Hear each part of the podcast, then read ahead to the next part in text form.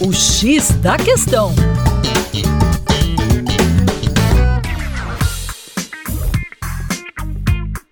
Olá, ouvintes, tudo bem? Eu sou o professor Percy Fernandes, da equipe Terra Negra, e hoje vamos falar sobre os resquícios de satélites na estratosfera. É isso aí, uma equipe da Administração Nacional Oceânica e Atmosférica dos Estados Unidos usou um avião de pesquisa com funil especial para coletar partículas em suspensão, os chamados aerossóis, na estratosfera, que é a segunda camada da atmosfera que se estende até 50 quilômetros acima da superfície. O objetivo era encontrar partículas de rochas que queimam entrar na atmosfera. Mas o avião registrou elementos químicos metálicos que não poderiam ser explicados por processos naturais.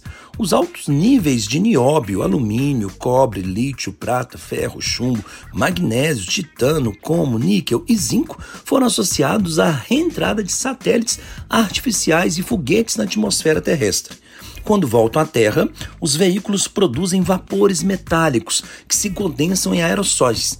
Nesse levantamento, 10% das partículas de ácido sulfúrico da estratosfera, com mínimo de 120 nanômetros de diâmetro, continham pelo menos um entre os 20 elementos químicos provenientes da reentrada de satélites, já que a quantidade desses metais excedia a que chega com a poeira cósmica.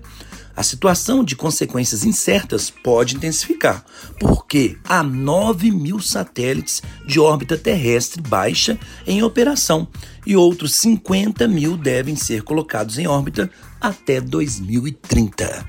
É isso aí. Para mais, acesse o nosso Instagram, arroba Terra Negra Brasil. Forte abraço!